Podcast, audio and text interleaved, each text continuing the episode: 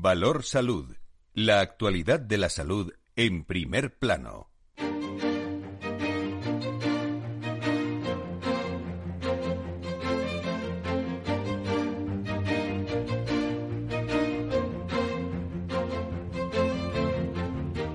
Comienza un tiempo de radio y comunicación con la salud y sanidad como protagonistas, información y reflexión con nuestros contertulios expertos y diversos en su procedencia, pero son los mejores. La bajada de la incidencia se estanca y este jueves Sanidad registra un descenso de solo un punto hasta los 429 casos con 71 ¿no? por cada 100.000 habitantes. Esto ocurre después de que una caída continuada de la tasa de la incidencia desde este 24 de enero, que ahora se ralentiza esta disminución de los casos por cada 100.000 habitantes. Por otro lado, Canarias sigue a la cabeza de la lista de comunidades con mayor incidencia, aunque baja hasta los 865 casos por cada 100.000 habitantes. Le siguen Galicia y Extremadura, mientras que Andalucía, Castilla-La Mancha y Madrid son las únicas regiones que notifican menos de 300 casos. Sanidad también registra 22.615 nuevos contagios, contagios perdón, que hace un total de 11.224.125 positivos desde que comenzó la pandemia en el país. Por grupos de edad baja ligeramente la incidencia de las personas de entre 12 y 19 años que notifican 706 casos. Las personas de entre 50 y 79 años, así como los menores de 12 años, tienen una incidencia del coronavirus de menos de 400 casos. En cuanto al número de personas hospitalizadas por COVID-19, baja de los 5.000 por primera vez desde este pasado 7 de diciembre, mientras que continúa la tendencia a la baja de los indicadores. Y en España pasará de contar también todos los casos de COVID-19 a registrar solo graves y vulnerables. Por su parte, el Ministerio de Sanidad y las comunidades autónomas están a punto de dar un giro en la vigilancia del coronavirus tras dos años de pandemia.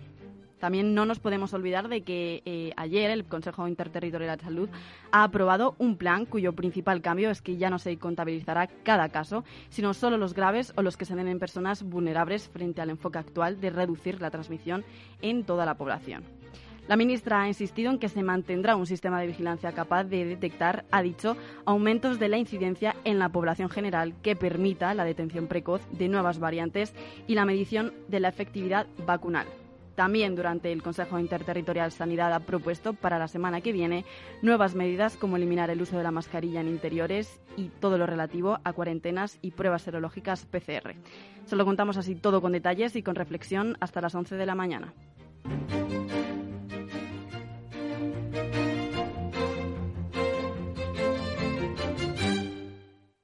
Valor Salud desde la actualidad. La salud al alza.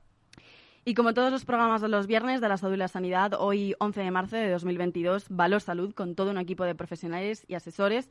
Entrevistaremos a Fernando Mugarza, a la directora Raquel Piñero, directora médica del Hospital Quirón Salud de Madrid, en este caso en Pozuelo, Dana Cirpolis, socióloga y profesora de OBS Business School, a Julia Rodríguez Teba, experta en neurociencia aplicada en la gestión emocional y la salud, fundadora del método Brain Start Training, y terminaremos también con la tertulia junto a nuestros habituales Antonio Burgueño y Nacho Nieto. Todo esto con Félix Franco, Pedro Jiménez, gracias a IDIS, ASPE, COFARES y la bienvenida a Sevilla.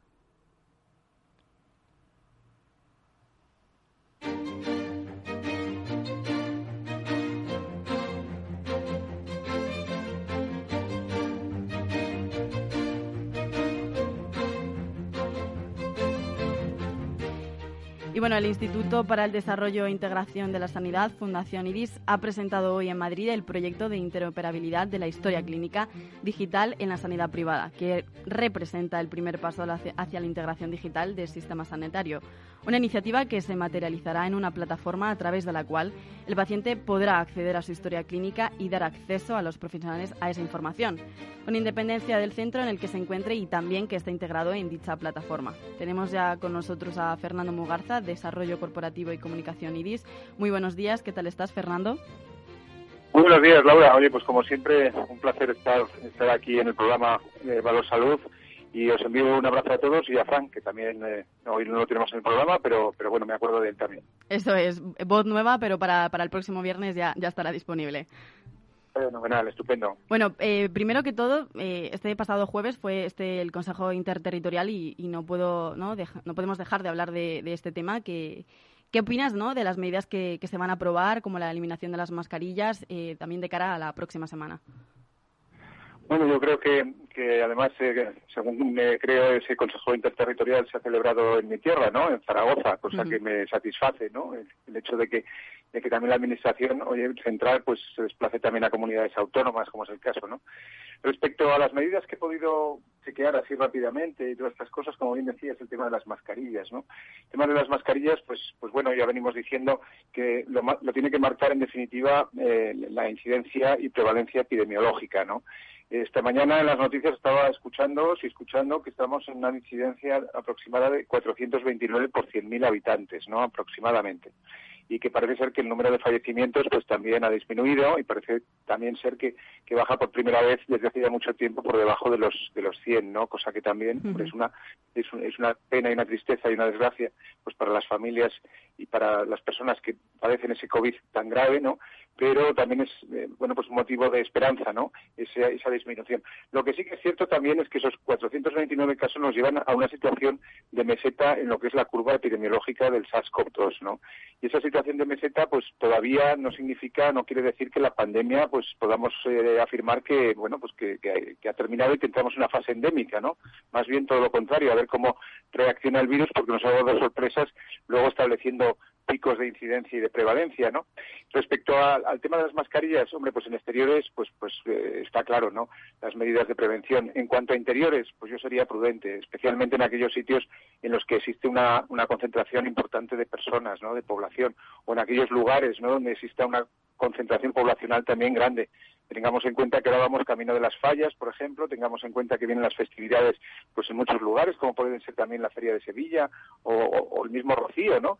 Quiero decir, o las mismas concentraciones deportivas, ¿no? Que estamos viendo también en los medios de comunicación. Por lo tanto, el tema de las mascarillas en concreto, pues bueno, pues habrá que estar atentos precisamente a los datos que nos ofrezca los entornos epidemiológicos de análisis y de estudio y a partir de ahí, bueno, pues eh, apelar a la responsabilidad individual que eso es muy importante. ¿Y tú crees que, estas medidas se han tomado muy muy pronto, mm, a lo mejor muy muy tarde, a lo mejor comparado con el resto de, países, a lo mejor de la Unión Europea o Estados Unidos?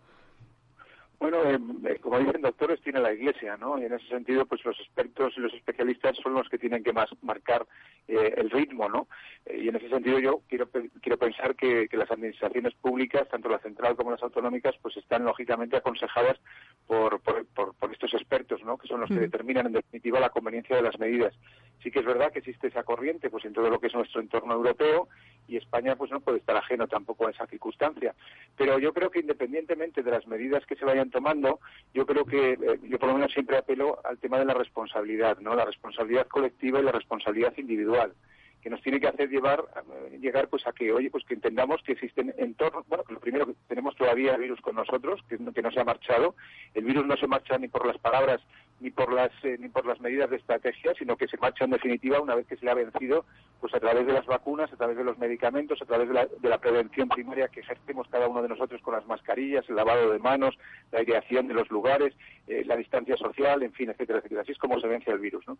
por lo tanto yo, yo diría que no me atrevería a decir si es pronto o tarde. Lo que sí que digo es que estamos todavía en una situación de pandemia, que estamos en una situación de meseta, que estamos mejor que hace unas semanas, pero que hay que seguir apelando a esa responsabilidad individual, que yo creo que es la que nos hará al final, conjuntamente con las vacunas y con, y con los nuevos medicamentos, pues vencer a este virus que tanta tristeza, dolor y, bueno, y nos, ha, nos ha producido y nos sigue todavía produciendo, desgraciadamente. Eso es, aplicar en este caso más a la eh, individualización y responsabilidad de, de cada uno.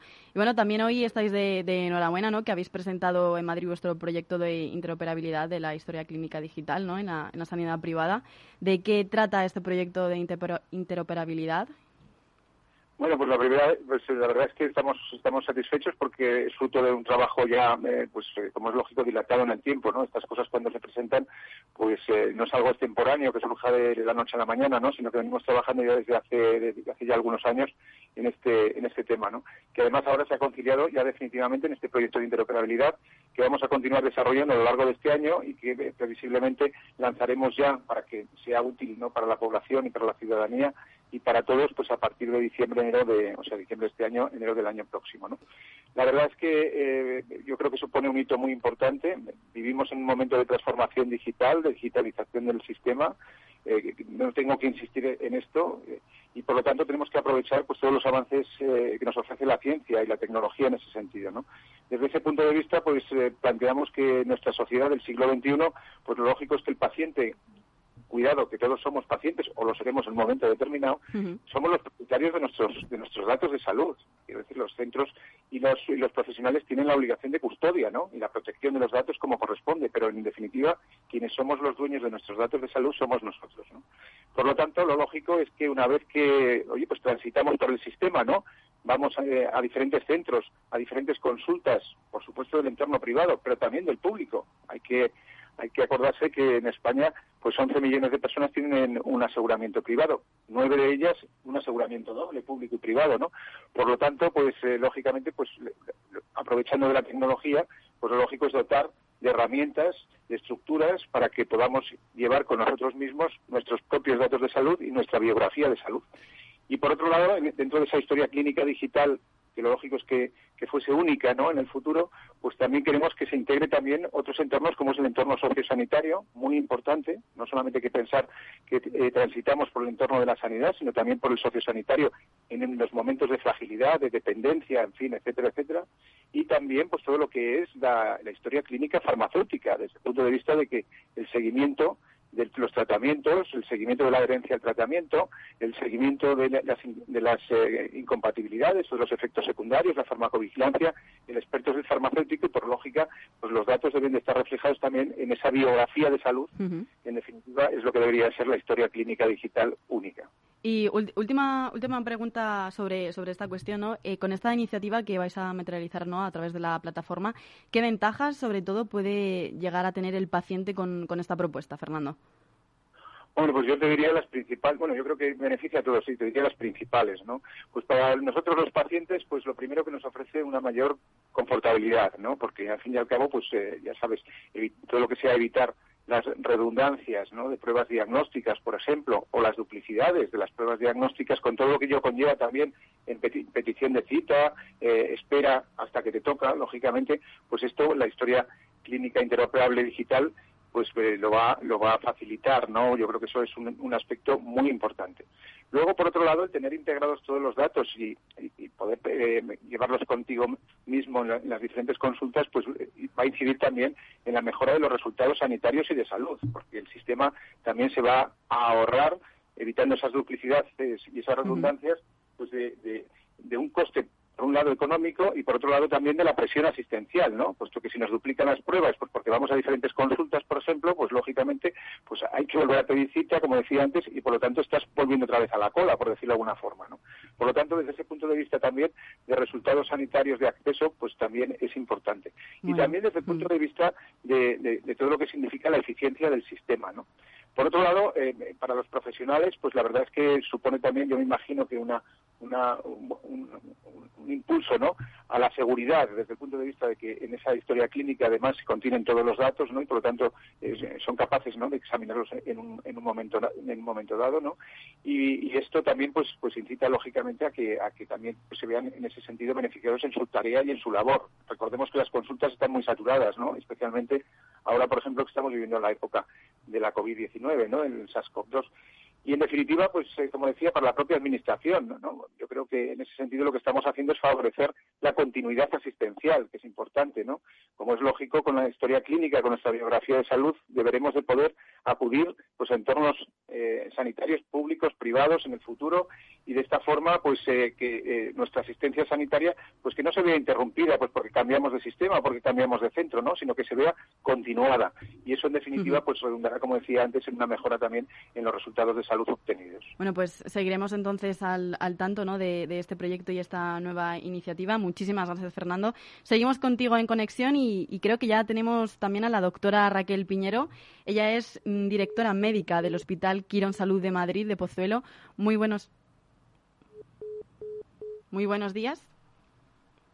La hemos perdido. Bueno, pues ya entramos en, en, en una pequeña descansillo, por decirlo así, pero en nada volvemos a, retomar con, la doctora Raquel Piñero. Eh, Fernando, no sé si eh, tienes algunas preguntas en cuestión que, tengas pensadas para poder realizarle a la doctora Raquel Piñero mientras que conecta nuestro equipo. Sí, yo creo que vivimos ahora, pues, pues eso, una, una, una, una situación ¿no? expectante ¿no? con la evolución de, de la pandemia, pero hay muchas preguntas en cartera, ¿no? Porque no, no, todo, no todo es COVID, quiero decir. Vivimos la presión también todavía, bueno, sobre todo en las primeras oleadas, ¿no? Eh, de, lo que es eh, las consecuencias de esta pandemia, ¿no? Pero no todo es COVID en los centros asistenciales, ¿no? Entonces eh, es muy importante tener en cuenta también pues los pacientes crónicos, por ejemplo, ¿no? Las diferentes patologías que tienen que tener un seguimiento continuado, también una monitorización en consultas, ¿no? Y que en esas épocas de más recrudecimiento de la pandemia, pues, pues se ha visto lógicamente afectado, ¿no? Esa monitorización y ese seguimiento, ¿no? Y ahí hay patologías crónicas graves, ¿no? Con, eh, que lógicamente requieren, eh, pues unos tiempos, eh, pues lo más ajustados, lo más cortos posibles de espera, ¿no? siempre decimos desde la Fundación IRIS que, la, enfermedad no admite esperas, ¿no? La persona o las personas cuando tenemos un, un problema del tipo que sea, pues lo que necesitamos es que nos atienda un profesional sanitario lo más rápidamente posible, de una forma ágil, pronta y eficaz, ¿no? Porque entre otras cosas pues lo que se generan también son en ese sentido incertidumbres no y, perdona que, te interrumpa no también con, con, lo que estamos hablando de la situación actual, eh, actual covid eh, esta incidencia y cómo se está manejando hay a lo mejor alguna diferencia entre el sector público y el sector privado eh, que, que lleven a cabo este proceso y demás bueno, vamos a ver, yo creo que se está haciendo, con los, con los recursos eh, disponibles, se está haciendo el máximo tanto en lo que es el entorno sanitario público como lo que es en el, sector sanitario privado. ¿no? Nosotros desde la Fundación IRIS siempre hemos dicho que eh, siempre, ¿no? pero especialmente en las épocas de crisis sanitaria como, o de estrés sanitario como el que hemos vivido y seguimos todavía en esa situación, pues lo importante es la sumación de, el sumatorio de esfuerzos. ¿no? O sea, sumar voluntades y multiplicar esfuerzos es lo que, lo que se presta. Y en ese sentido siempre abogamos por la utilización de todos los recursos disponibles, además en beneficio, como es lógico, del paciente y de la población. Vamos, esto, esto no es que lo digamos nosotros, es algo obvio, ¿no? Lo lógico es que siempre utilicemos todos los recursos disponibles, además de una forma sinérgica, de una forma estratégica y de una forma coordinada. Es la mejor forma de afrontar los retos presentes y de futuro, ¿no? Tengamos en cuenta que, entre otras cosas, pues eh, uno de los aspectos importantes es el aspecto tecnológico, ya no en el SARS-CoV-2, ¿no? sino en general, ¿no? Y entonces, pues lo lógico es que la tecnología que está implantada en los diferentes centros asistenciales públicos y privados, pues se utilice de una forma coordinada y sinérgica, ¿no? En beneficio, en definitiva, del paciente. Nosotros de la Fundación IRIS lo que abogamos siempre es por una mejor sanidad, ¿no? No, pretendemos para nada que la sanidad privada eh, sustituya a la pública, en absoluto. Lo que queremos es que haya un buen sistema sanitario público que además cumpla con sus objetivos desde el punto de vista de accesibilidad, de equidad, de eficiencia, de universalidad, de financiación suficiente, en fin, etcétera, etcétera, para de esta forma también pues que el sistema sanitario privado en esa complementariedad y en esa integración pues pueda, como digo antes, sumar esfuerzos y en definitiva quien se beneficie sea la propia población. Nos hablabas también de, las previsiones a lo mejor de, la transformación digital en el, en el sector de la, de la sanidad. ¿Tú cómo lo ves de, de cara a este futuro o futuro ya inmediato? Bueno, pues yo lo que pienso es que, hablamos mucho de transformación digital y la ciencia siempre va bastantes pasos por delante de la realidad, ¿no? Quiero decir, la ciencia y la tecnología. Entonces, pues está bien que tengamos ya esa mentalidad, ¿no? De, esa transformación digital del sistema sanitario, pero hay que ponerse manos a la obra, ¿no? Con, el ejemplo, valga la redundancia del ejemplo de, de lo que es la interoperabilidad de la historia clínica digital única y de la continuidad asistencial hmm. basada también en buena medida en esa tecnología digital. ¿no? Bueno, pues pero, parece... Sí, continúa, perdona, Pedro. No, pero eso no queda ahí, sino que así rápidamente tenemos que pensar que la tecnología digital en este momento nos está ofreciendo también una medicina más personalizada, precisa y predictiva con fenómenos como el data lake, el big data, la ciencia de los datos en definitiva, la inteligencia artificial, también ya bastante evolucionada y otros aspectos relacionados con ese mundo digital que desde luego tenemos que implantar y aplicar y además pues hacerlo también de una forma estratégica y conjunta. Eso es. Muchísimas gracias, Fernando, por todas estas cuestiones que, hemos tratado ¿no? y que son interesantes de cara también al, futuro de cómo va a evolucionar la pandemia. Parece que ya también podemos conectar con la doctora Raquel Piñero, directora médica del Hospital Quirón Salud de Madrid en Pozuelo. Buenos días, doctora. Hola, buenos días y disculpen los problemas de conexión. Estoy encantada de estar con ustedes esta mañana. Nada. Estábamos hablando con, con Fernando eh, dada la situación actual COVID-19, cómo se está manejando la incidencia y los casos del Hospital Quirón de Salud, en este caso desde, desde Pozuelo, ¿no? Sí, pues evidentemente, eh, pues la verdad es que en estas últimas semanas sí que vemos ese descenso, igual que se está viendo en la población general y en la Comunidad de Madrid. Nosotros, pues a nivel de urgencias, la presión asistencial media que estamos teniendo de pacientes con sospecha COVID en relación al resto de, problemas o de, de, enfermedades está en torno a un 19%. Y de ese 19% de pacientes con sospecha COVID que acuden a nuestras urgencias, un 7% se confirma infección todavía en estos momentos. A nivel de la hospitalización tenemos un 7% de ocupación en planta y esta semana eh, ya es la primera semana que estamos sin ningún paciente en la UCI. A lo largo de esta semana quedó libre ya de, casos COVID. Vale. Después en, la letalidad se mantiene como en la Comunidad de Madrid en torno a un 0,9% y es un poco la situación que estamos viviendo. Vamos adaptando la presión asistencial que, va disminuyendo a otras patologías que evidentemente tratando de convivir con esto para mantener una actividad lo más normal posible. Y de cara a, las previsiones de a, un futuro, ¿no? Que, ¿Cuáles medidas vais a, vais a tomar al respecto de, la COVID? Claro, nosotros tenemos que ir viendo y vamos siempre de la mano con la consejería y con la normativa que van indicando. Entonces, es verdad que ahora con el nivel de alerta 2 que tenemos en la Comunidad de Madrid, lo esperable y lo previsible es que se vayan dictando pues algunas medidas que sean acorde a ese nivel de alerta y nosotros vamos esperando un poco a lo que nos va indicando también la comunidad para ir adaptando en el hospital. Y, esa presión asistencial también o, la tasa de ocupación en NUBIS, por ejemplo, ¿cuántos positivos en, urgencia eh, tenéis en este momento desde el Hospital Quirón?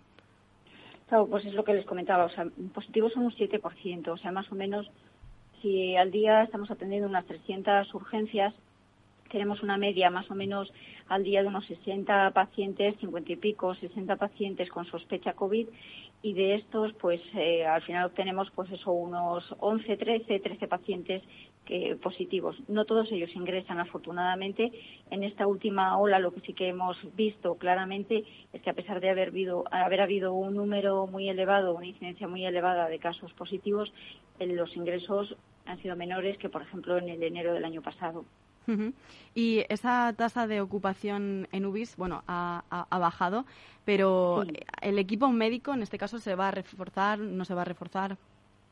Hombre, ahora mismo ya que estamos en descenso, eh, volviendo a una normalidad, eh, no tiene objeto, o sea, me refiero ahora mismo la, la situación COVID ha disminuido y ahora le digo en UBI tenemos cero casos COVID a día de hoy y en planta van disminuyendo los casos con una, un, 7% de ocupación en planta de, de casos COVID y el resto, el número de camas que tenemos son las que tenemos. Lo que vamos haciendo es convivir con esto para adaptar, pues a veces aumentan más el número de camas eh, de casos COVID y en otros casos tenemos mm. menos número de camas de casos COVID, pero siempre la planta de hospitalización prácticamente está ocupada en un porcentaje muy alto.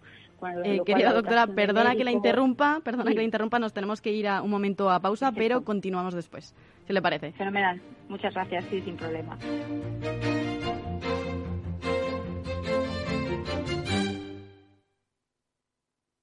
Más es incorporar inteligencia artificial e innovación tecnológica a las inversiones. Mucho más es añadir a esa innovación la experiencia de 35 años dedicados a la inversión y a los inversores.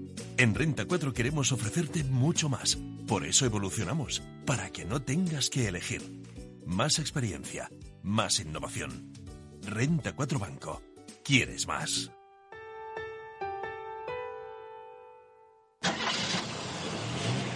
Coche. Golpe. Todo arreglado. Es muy simple asegurarse con el Betia. Simple, claro, el Betia.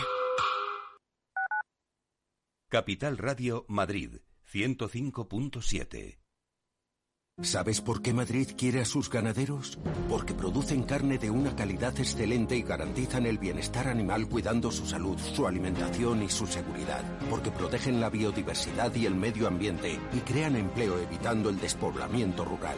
Por todo eso, Madrid quiere a su ganadería. Comunidad de Madrid. Esto te estás perdiendo si no escuchas a Luis Vicente Muñoz en Capital, La Bolsa y la Vida. Clemente Fernández, expresidente de Amper y encabeza los minoristas de Abengoa. Al no haber posibilidad de crédito fijo, pues yo creo que habrá que acudir ya a la SEPI, ¿no? un rescate de, de SEPI. No te confundas. Capital, la bolsa y la vida con Luis Vicente Muñoz, el original. Capital Radio.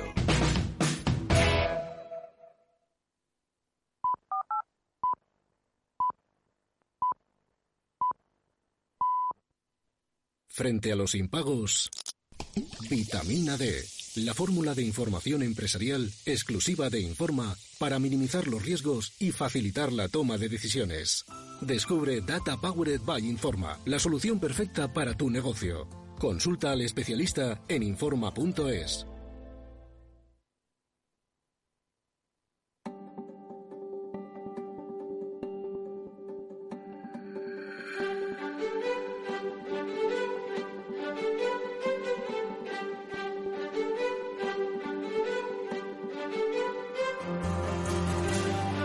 Valor Salud es un espacio de actualidad de la salud con todos sus protagonistas, personas y empresas. Bueno, son las diez y media, las nueve y media en las Islas Canarias y seguimos con la doctora Raquel Piñero. Muy buenas, doctora. Hola, muy buenas. Estábamos hablando de la, de la presión asistencial y de cómo está aumentando o si se va a disminuir el equipo médico. No, no disminuye. Nosotros, es lo que les comentaba, nuestra dotación de médicos y de profesionales se mantiene en el hospital sin disminuir, evidentemente, porque tenemos otros pacientes con otras patologías y si no es paciente COVID son otro tipo de perfil de pacientes, pero siempre tenemos mantenemos una ocupación que es la que es, o sea que, que en torno a pues bueno al 90% en camas es verdad, entre un 80 y pico, 90% en camas, o sea que, que no se disminuye la dotación aunque baje la presión asistencial en COVID. Bueno, también tenemos con nosotros Fernando Mogarza, que es de, encargado del Desarrollo Corporativo y Comunicación. Fernando, no sé si le quieres hacer alguna pregunta en cuestión a, la doctora. La verdad, bueno, lo primero, pues reconocer todo el trabajo que estáis, que estáis haciendo, ¿no? Ya llevamos dos años, ¿no? Dos años de, de esta dichosa pandemia y no sabemos bien al final cómo va a terminar, ¿no? Bueno, la, primera pregunta estaría, sería muy concreta, ¿no? Porque estamos también viendo cómo la atención primaria en este momento eh, está bastante saturada, ¿no? Por no decir desbordada, ¿no? Y en ese sentido quería saber si en los centros hospitalarios eh, estáis notando, ¿no? Esa, esa, mayor afluencia a los servicios de urgencias, porque cuando la puerta de entrada al sistema, pues no, digamos que que no transpira o no capilariza como debería, pues al final, lógicamente, los pacientes buscamos el recurso, ¿no? Y el recurso siempre es terminar en urgencias en algún hospital. ¿Estáis notando esta, mayor incidencia y cómo lo estáis manejando? Sí, realmente es lo que comenta. Eh, la atención primaria es un soporte fundamental para todos los hospitales. Es una base de cualquier sistema sanitario que permite, de hecho, eh, bueno, coger todo ese flujo de pacientes con patología menor que puede ser realmente bien tratado y excelentemente manejado en los centros de salud. El que haya ese colapso a ese nivel supone que redunda, al final los pacientes es así, necesitan una asistencia, sea de mayor intensidad o sea más leve, necesitan una asistencia y si no están en un sitio, pues van al hospital.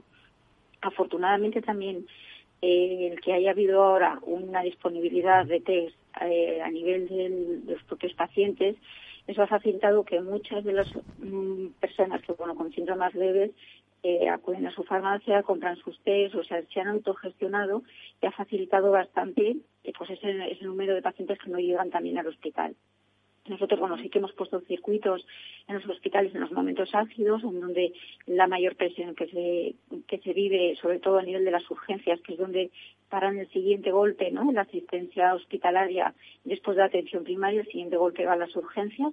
Entonces nosotros los circuitos de urgencias que hemos tratado de manejar dentro de la situación, del punto de colapso al que puedan llegar, ¿no?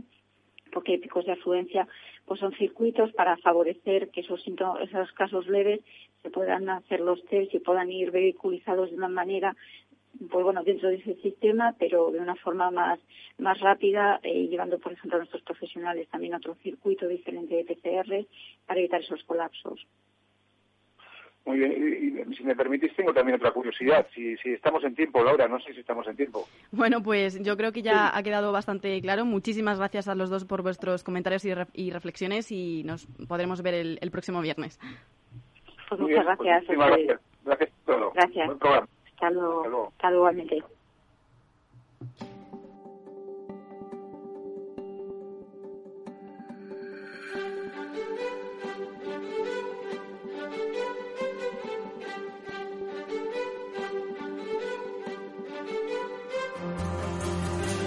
La salud al alza.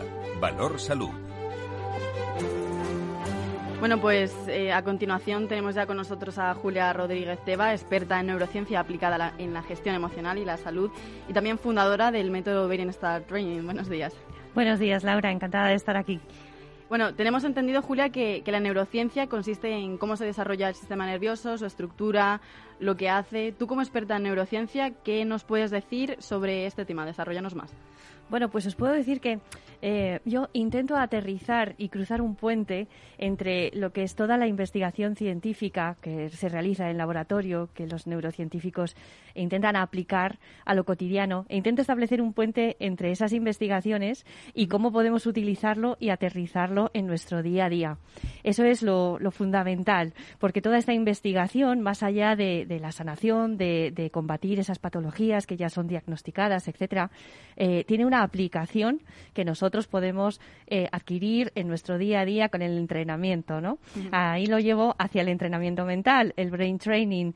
Cuanto más capaz eres de conocer y de activar esa parte de observación de, de ti mismo, de tus emociones, de tus pensamientos, va a tener una repercusión en tu salud, en tu salud mental, en tu salud física, en tu salud emocional. Y esto revierte de una forma muy potente en el entorno empresarial en las organizaciones, porque eh, intentamos evitar el estrés, la ansiedad, el absentismo laboral, que también eh, está en auge. Eh, la Organización Mundial de la Salud pues da unos ratios en los últimos años, no solo en la pandemia, que evidentemente se ha intensificado todo muchísimo más y tenemos que dotar de más recursos sencillos a las personas para que puedan trabajar en el entorno laboral eh, pues desde el teletrabajo hasta la vuelta a las oficinas y, todo lo que conlleva, ¿no? Integrar que, el trabajo ha venido a tu casa para quedarse, que ahora eh, todo es una puerta abierta y ese mindset que debemos de tener entrenado para poder ser competentes, para poder ser productivos, para poder disfrutar del trabajo tal cual lo estamos haciendo y en diferencia de cómo lo realizábamos antes, es un punto importante que con, el entrenamiento mental, con, con una atención más plena hacia la salud, hacia el bienestar, hacia esa parte de la conciencia que debemos de tener, pues se puede, se puede potenciar. Y, este método que, del que nos estás hablando, ¿cómo, ¿cómo funciona? ¿Cómo se divide en este caso, por ejemplo, entre los jóvenes y eh, los más adultos? Eh, ¿En qué se diferencia? ¿Cómo, ¿Cómo lo están llevando a cabo? Bueno, pues la verdad es que cuando hablas de jóvenes, no sé en qué franja eh, ¿A qué franja te, refieres? Bueno, a lo mejor eh, universitarios y recién graduados ah, y luego las personas que ya llevan más experiencia y en el campo laboral. Claro, es que en el entorno educativo los jóvenes son muy jóvenes, por eso quería aclararlo, ¿no? Pero sí, desde esa fase, bueno, es un entrenamiento realmente sencillo, ¿no? Porque eh, tomas conciencia de cuáles son esos pensamientos limitantes que tú mismo te coaccionas o que te sabotean, ¿no? Y entonces eh, no te dejan ver cuál podría ser la mejor versión de ti mismo, tanto en el entorno profesional, más profesional, como en el entorno familiar o en el entorno más productivo, competente que pueda ser para ti, ¿no? Y lo enfocamos hacia la salud, porque si con esa pérdida de salud, con esa pérdida, imagínate, ¿no? De foco, tanto en los más jóvenes recién graduados como en aquellos que ya llevan una carrera prolongada dentro de una organización o en el mundo laboral, eh, esa pérdida de foco repercute directamente en el beneficio personal y también en el beneficio para la empresa, porque una persona que no está en sus plenas facultades, en, en sus plenas condiciones, en su pleno rendimiento, está dificultando que la empresa y que él mismo, dirigiendo un equipo, pueda conseguir sus objetivos. También afecta muchísimo hacia la comunicación, la empatía, el valor que se establece dentro de los equipos, el reconocimiento del talento que ahora mismo está tan en, tan en auge, ¿no? Sí. Porque es un filtro que se pone en tu mente y que no te permite ver todas las oportunidades que puede haber ahí delante, ni tan siquiera reconocer lo positivo que hay en las personas que te están rodeando, que te intentan ayudar, o a las que tú tienes que tender esa mano, ¿no? Tender esa mano para la ayuda. Porque no te deja ver cuando tienes eh, cualquier molestia física, mental o emocional, no te deja ver con claridad qué es lo mejor que puedes dar tú o cuál es la mejor versión de ti mismo para disfrutar, simplemente con eso. Y, y para este, este sector que, bueno, que están saliendo de las universidades y se están incorporando, llevan muy poco tiempo, el trabajo híbrido y en este caso el teletrabajo también están, están haciendo bueno, bastante hincapié ¿no? en, los jóvenes que tienen que ir bueno, al psicólogo, eh, tienen otras necesidades que a lo mejor mm, otras eh, edades no, no lo tienen. ¿Qué ventajas puede tener este Brain Start Training eh, para, para los más jóvenes que, que se están graduando y que están entrando al mundo laboral? Pues mira, sobre todo, sobre todo, recuperar esa parte de la sociabilidad. El cerebro intenta encontrar siempre lo que es familiar para ti, ya sea familiar algo negativo o algo positivo. El entrenamiento mental lo que te ayuda, a lo que te ayuda es a conseguir dirigir tu mente y que seas tú quien gobierne qué pensamientos, qué, qué emociones son las que quieres a tu favor, son las que quieres para ti en ese día de tu vida y no dejar irte o, dejar divagar la mente hacia cualquier sitio que te pueda proponer, del pasado o de un futuro en negativo. Entonces, aterriza bastante el al presente y a lo que puedo hacer hoy por mí mismo con pequeños pasos para poder conseguir sentirme mejor y estar mejor. Sin duda que las organizaciones ofrezcan esta vía, esta ayuda de la psicología, favorece, por supuesto, que la persona sienta más alivio, que se sienta más empoderada, que pueda, que pueda ir hacia, hacia a un camino con dirección desde sí mismo. Y bueno, hablando de, este mismo método, ¿qué claves para las organizaciones nos puede dar a directores de recursos humanos para todo el, tema de salud que ahora está tan en auge? Pues sí, la verdad es que este es el punto. Ha estado en la diana, Laura, con esta pregunta. no, lo, no lo podía dejar pasar. claro, claro, la esperaba, la esperaba en algún momento. Pues mira, es fundamental, fundamental que, que los directores de recursos humanos, los responsables en todas las áreas de recursos humanos dentro de una organización, tengan presente que la salud mental es la clave no la salud mental con una patología diagnosticada, diagnosticada en la que ya esa persona está sufriendo, esa persona está medicada, sino en todas las fases previas. Hasta hace muy poco tiempo la corriente dentro de las organizaciones era como para ofrecer beneficios sociales a los, a los eh, ejecutivos, a, a, los empleados en relación a cuida tu cuerpo, eh, mueve tu cuerpo. Y ahora tenemos que girar y virar hacia no solamente cuida tu cuerpo, que también es muy importante, y tu alimentación, sino también cuida tu mente Intenta expresar cuáles son tus retos, tus dificultades, cómo las sientes y adquirir habilidades blandas para poder solventar todo eso. Que no creas que, te ha caído a ti como un castigo, sino que todo lo contrario están ahí para ayudar, ¿no? Esas herramientas sencillas. Te digo que en los programas que realizo en, en las empresas vamos adquiriendo cosas que son muy cotidianas y muy del día a día, pero que pasan desapercibidas para nosotros y para nuestra mente, porque ya lo hace de forma habitual. Y teniendo en cuenta estas claves que nos, están dando para, estás dando para las organizaciones, ¿cómo te pueden encontrar, eh, en este caso, para que se puedan ayudar y servir tanto personas, empresas que nos están escuchando en este preciso momento? Bueno, pues mira, la verdad es que soy muy activa en la red LinkedIn. Ahí pueden encontrar muchísima información sobre los trabajos que desarrollo, sobre todas las herramientas que puedo poner a disposición.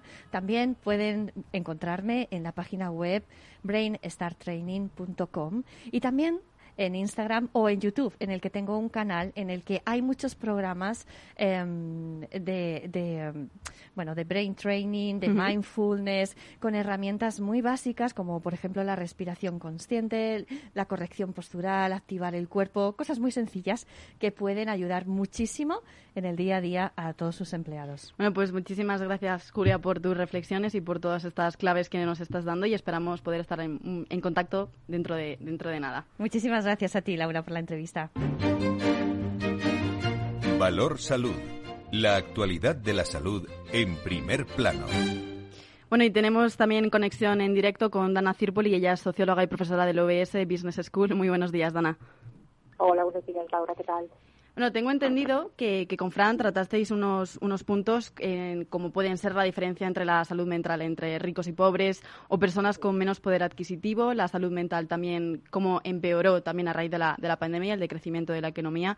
Pero hoy yo te pregunto, Dana, ¿cómo está impactando, cómo va a impactar los precios en la salud y concretamente la brecha que se abre entre, entre ricos y pobres?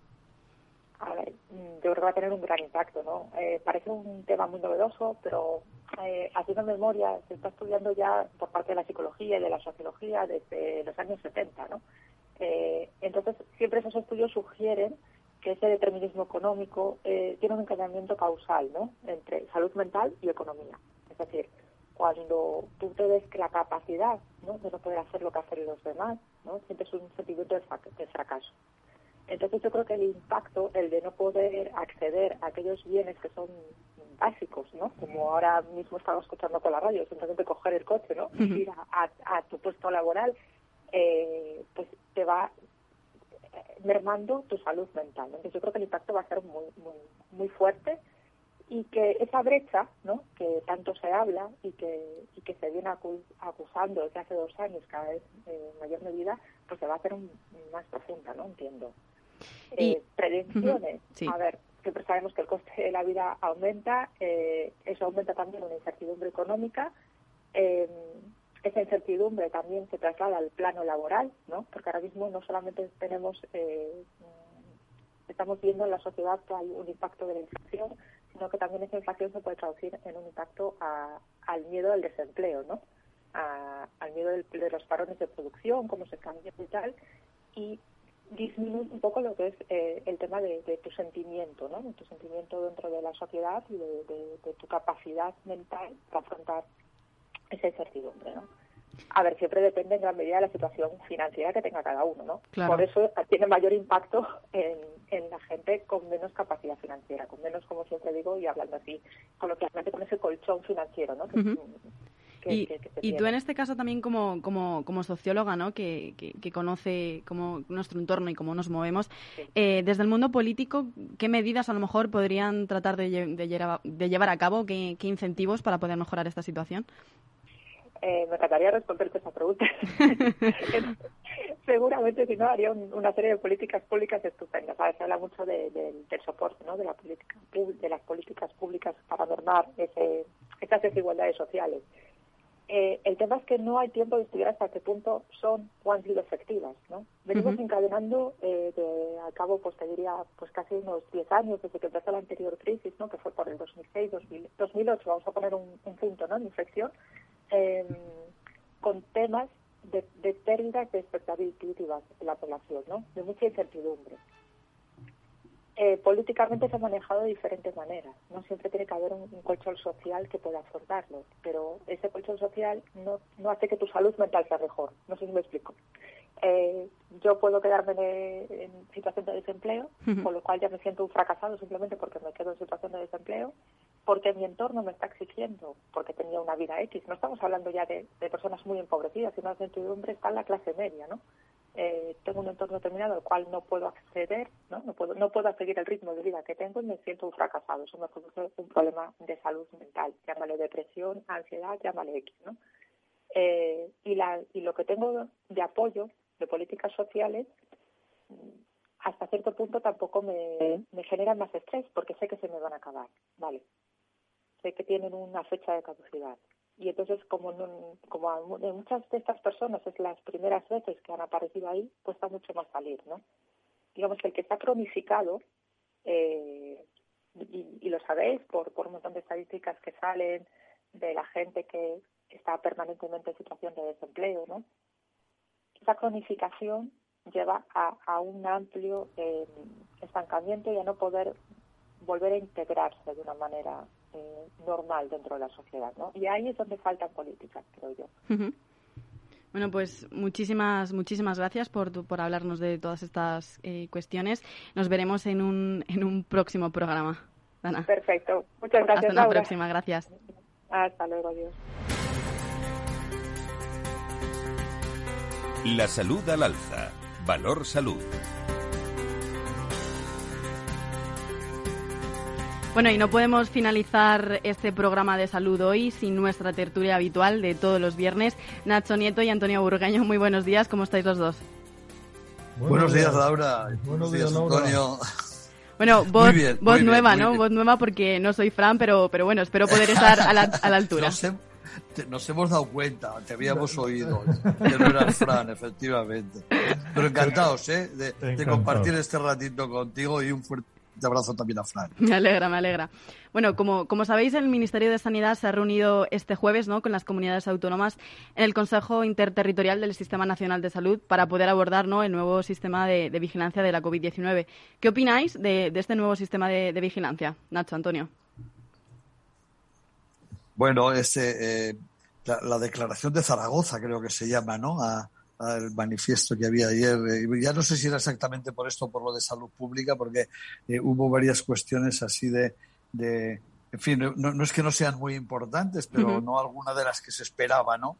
Eh, vamos a ver, este sistema de, de vigilancia, si salud pública, las, las direcciones y los entes de salud pública lo consideran adecuado, pues tenemos que decir que va a ser tan bueno como podía ser el de la gripe, que es un sistema, según tengo entendido, bastante paralelo, es como la red centinela de la gripe, donde en base a a una serie de puntos en los que se recogen datos, pues se tiene una experiencia ya larga de que eso da idea de cómo está evolucionando eh, eh, hasta ahora con lo que se había con lo que se había experimentado y bueno pues, experimentado no con lo que se tenía ya muy acreditado era eh, concretamente con la gripe.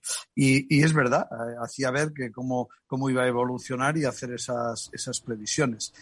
Esperemos que por motivos eh, técnicos sea también algo parecido en torno a, este tema del, COVID-19. Pero claro, vamos a ver cómo, cómo va resultando, porque eh, no perdamos de vista que que el COVID sigue siendo todavía bastante desconocido a pesar de todo y que de cambiar de un sistema a otro siempre se van a producir ciertos desajustes que los deberán tener muy en cuenta, que seguro que los van a tener. Pero yo creo que eh, hay una cuestión una cuestión importante que es que había que empezar a cambiar la forma de medir y los parámetros de medir porque se nos estaban quedando ya un poco obsoletos, es decir, no, no nos servían para que nos eh, diesen los indicadores la indicación para saber lo que estábamos buscando con ellos. Sí, es, un cambio importante y dice muchas cosas. ¿no? Es una buena propuesta, porque al final, eh, para que la gente lo entienda, la vigilancia epidemiológica, que ya lo explica Nacho muy bien, al final es decir, oiga, no doy el dato exacto todos los días, pero tengo unas estadísticas y con unos, unos médicos centinela, unos médicos que van dando información, facilitar información y, voy vigilando cómo funciona esto. Eh, eh, que, mejoren ya sobre las enfermedades que se hacía este como la gripe, pues es importante. Pero ya incluir al COVID dice muchas cosas. ¿Qué, nos dice esto? Pues que vamos hacia una normalización. ¿Qué, ¿Qué, significa normalización? Pues que no se va a ir que cuentamos que va a seguir. Eh, eh, y, rezando, dicen en el 2023, pues recemos para que no haya más oleajes y sea una, una amarilla mediterránea Esperemos que no. más estable y no nos vayamos al Cantábrico o, al Atlántico, ¿no? Eh, con, cosas como la Costa de la Muerte y cosas así, ¿no? Pero, pero en fin, un oleaje pequeño y que, que va a continuar. Y, y, además con otro mensaje detrás. habrá más o menos infección, pero no nos olvidemos que actualmente hay un millón de personas que tienen eh, lo que se llama el long COVID, que se les ha quedado el COVID ahí de alguna forma afectándole. Bueno, esos son datos que se están dando y que evidentemente pues tenemos en cuenta que en España no llega ahora mismo al millón de pacientes, 900 y pico mil con, con enfermedades oncológicas, pues ahí está la dimensión del problema. ¿no? Y entre Ah, bueno, perdona, seguís, seguís, No, no, no, no, que, iba a decir que eso que la... Si nos deja Laura no nada 12 aquí. que, la, que, la, normalización a la que se refería Antonio, que esto no es volver a lo de antes, sino acostumbrarnos a lo que tenemos ahora. Eso es, eso es buen, buen, buen matiz. Normalizar no es olvidarnos que ya ha pasado esto, sino que lo incluimos incluso en nuestro sistema de vigilancia epidemiológica y de vida y de vida porque contamos con que esto va a seguir, ¿no? Entonces, bueno, pues, y, esa normalización lleva pues, que se a quitar las mascarillas obligatorias. Eh, bueno, pues muy bien, pues, pues si quiere seguirla llevando, pues pues está en su derecho, a lo mejor hasta tiene razón de, ponérsela en según qué circunstancias. ¿no? También os tengo que preguntar, bueno, tengo que hacer un guiño a los, a los recursos humanos porque entre las medidas pactadas ¿no? de, de la sanidad y de las comunidades autónomas dicen que abogan ¿no? por implementar una política de recursos humanos que coordina, en este caso, el personal dedicado a la salud pública y que garantice esa generación y retención del talento, el relevo generacional, la dimensión adecuada de la plantilla. ¿Qué ventajas puede, puede, tener, puede tener esto, Nacho Antonio? Yo creo que ahí lo importante es que eh, se le va a dar a la salud pública, se le quiere dar una dimensión eh, muy diferente a la que tenía antes del COVID. Esa es la cuestión fundamental. El problema de los recursos humanos en sanidad es eh, tan viejo como la estructura de la sanidad actual desde el año 80, me parece que eso así, por, por no irme más atrás, ¿no? Con lo cual, esto no va a resolver los problemas de, de, recursos humanos, pero lo que sí va a hacer es que salud pública sea una salud pública del siglo XXI y sea una salud pública que pueda, que esté más, eh, bueno, acostumbrarse se ha acostumbrado, ¿no? Pero que esté más preparada. Y, y si decimos salud pública, decimos sus recursos humanos y sus medios para poder atajar eh, cuestiones mm, de salud pública diferentes a las que había hasta 2019 o conocíamos. Y como ha sucedido en otras épocas eh, históricas, ¿no? que ha habido cambios importantes y todo se ha ido adaptando. Ahora es absolutamente imprescindible. O sea que es una buena, una, una buena medida que tomó, que se tomó ayer en, Zaragoza. Yo brevemente diré que respecto a los recursos humanos, Laura, he visto cartas a los Reyes Magos más realistas. ¿eh? eh, eh te quiero decir, es decir, eh, no, la, la, idea la, suscribimos todos absolutamente. y, y, no dudo de la buena voluntad de quien lo está diciendo. Pero evidentemente la realidad es compleja. Es, es habría que aplicar herramientas de gestión y de remuneración eh, eh, que, que tiene más cabida en el marco privado, en el marco público. Y no es que no se quiera, es que el marco público, por ejemplo, todo el tema del variable, que es muy importante, no solamente por mayor actividad, sino por calidad, por resultado, en fin, por aquellos factores que se, este, este, pues es muy difícil, o, no es imposible, se podría mejorar, pero es muy complicado. ¿no? En cuanto, eh, por ser positivos, yo suscribo lo que dice Nacho, que evidentemente la salud pública se ha demostrado una de las grandes lecciones de este, eh, de este COVID es que hay que tener salud pública del siglo XXI, cogiendo las palabras de Nacho, y evidentemente pues eh, todo lo que sea avanzar hacia ese camino pues va a ser muy positivo y eso sí que se puede hacer mucho y seguro que se vamos a ver mejoras en ese aspecto. Bueno, todavía eh, queda claro ¿no? que queda mucho por hacer y, bueno, seguiremos al tanto y siguiendo este, este tema. Eh, para, para, finalizar también esta, esta tertulia, os quería preguntar, de cara al próximo jueves, con, con las medidas que se vayan a realizar desde el Consejo Interterritorial, con el tema de, de las, las mascarillas, eh, quitar y, y demás, ¿qué opináis? Resumidamente, porque dentro de nada nos tenemos que ir ya.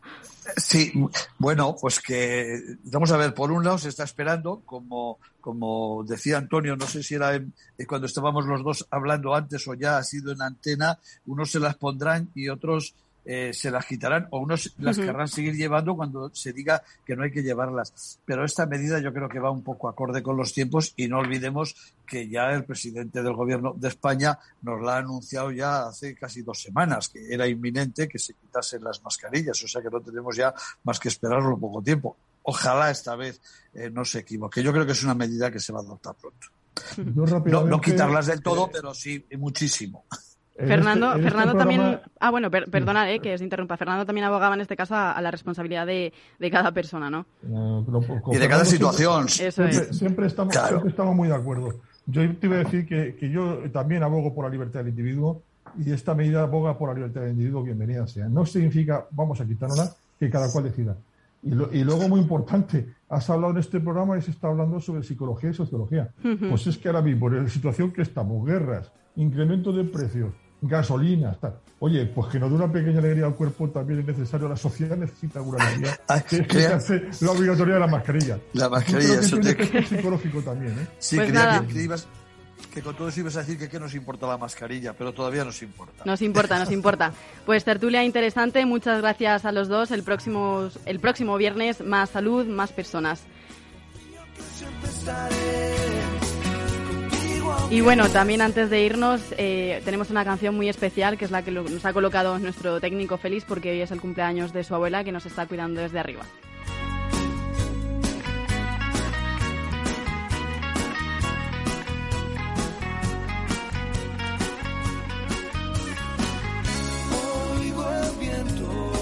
Que sean felices el próximo lunes, Recursos Humanos, y el viernes, Valor Salud con Fran.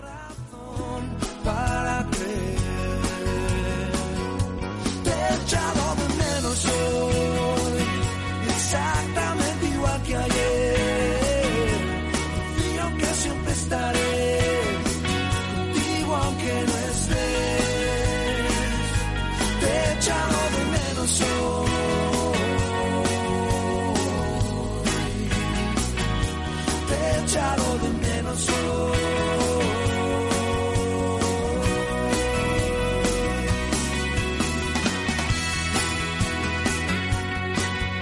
Valor Salud. La actualidad de la salud en primer plano todas las semanas con sus personas y empresas. En Capital Radio, con Francisco García Cabello.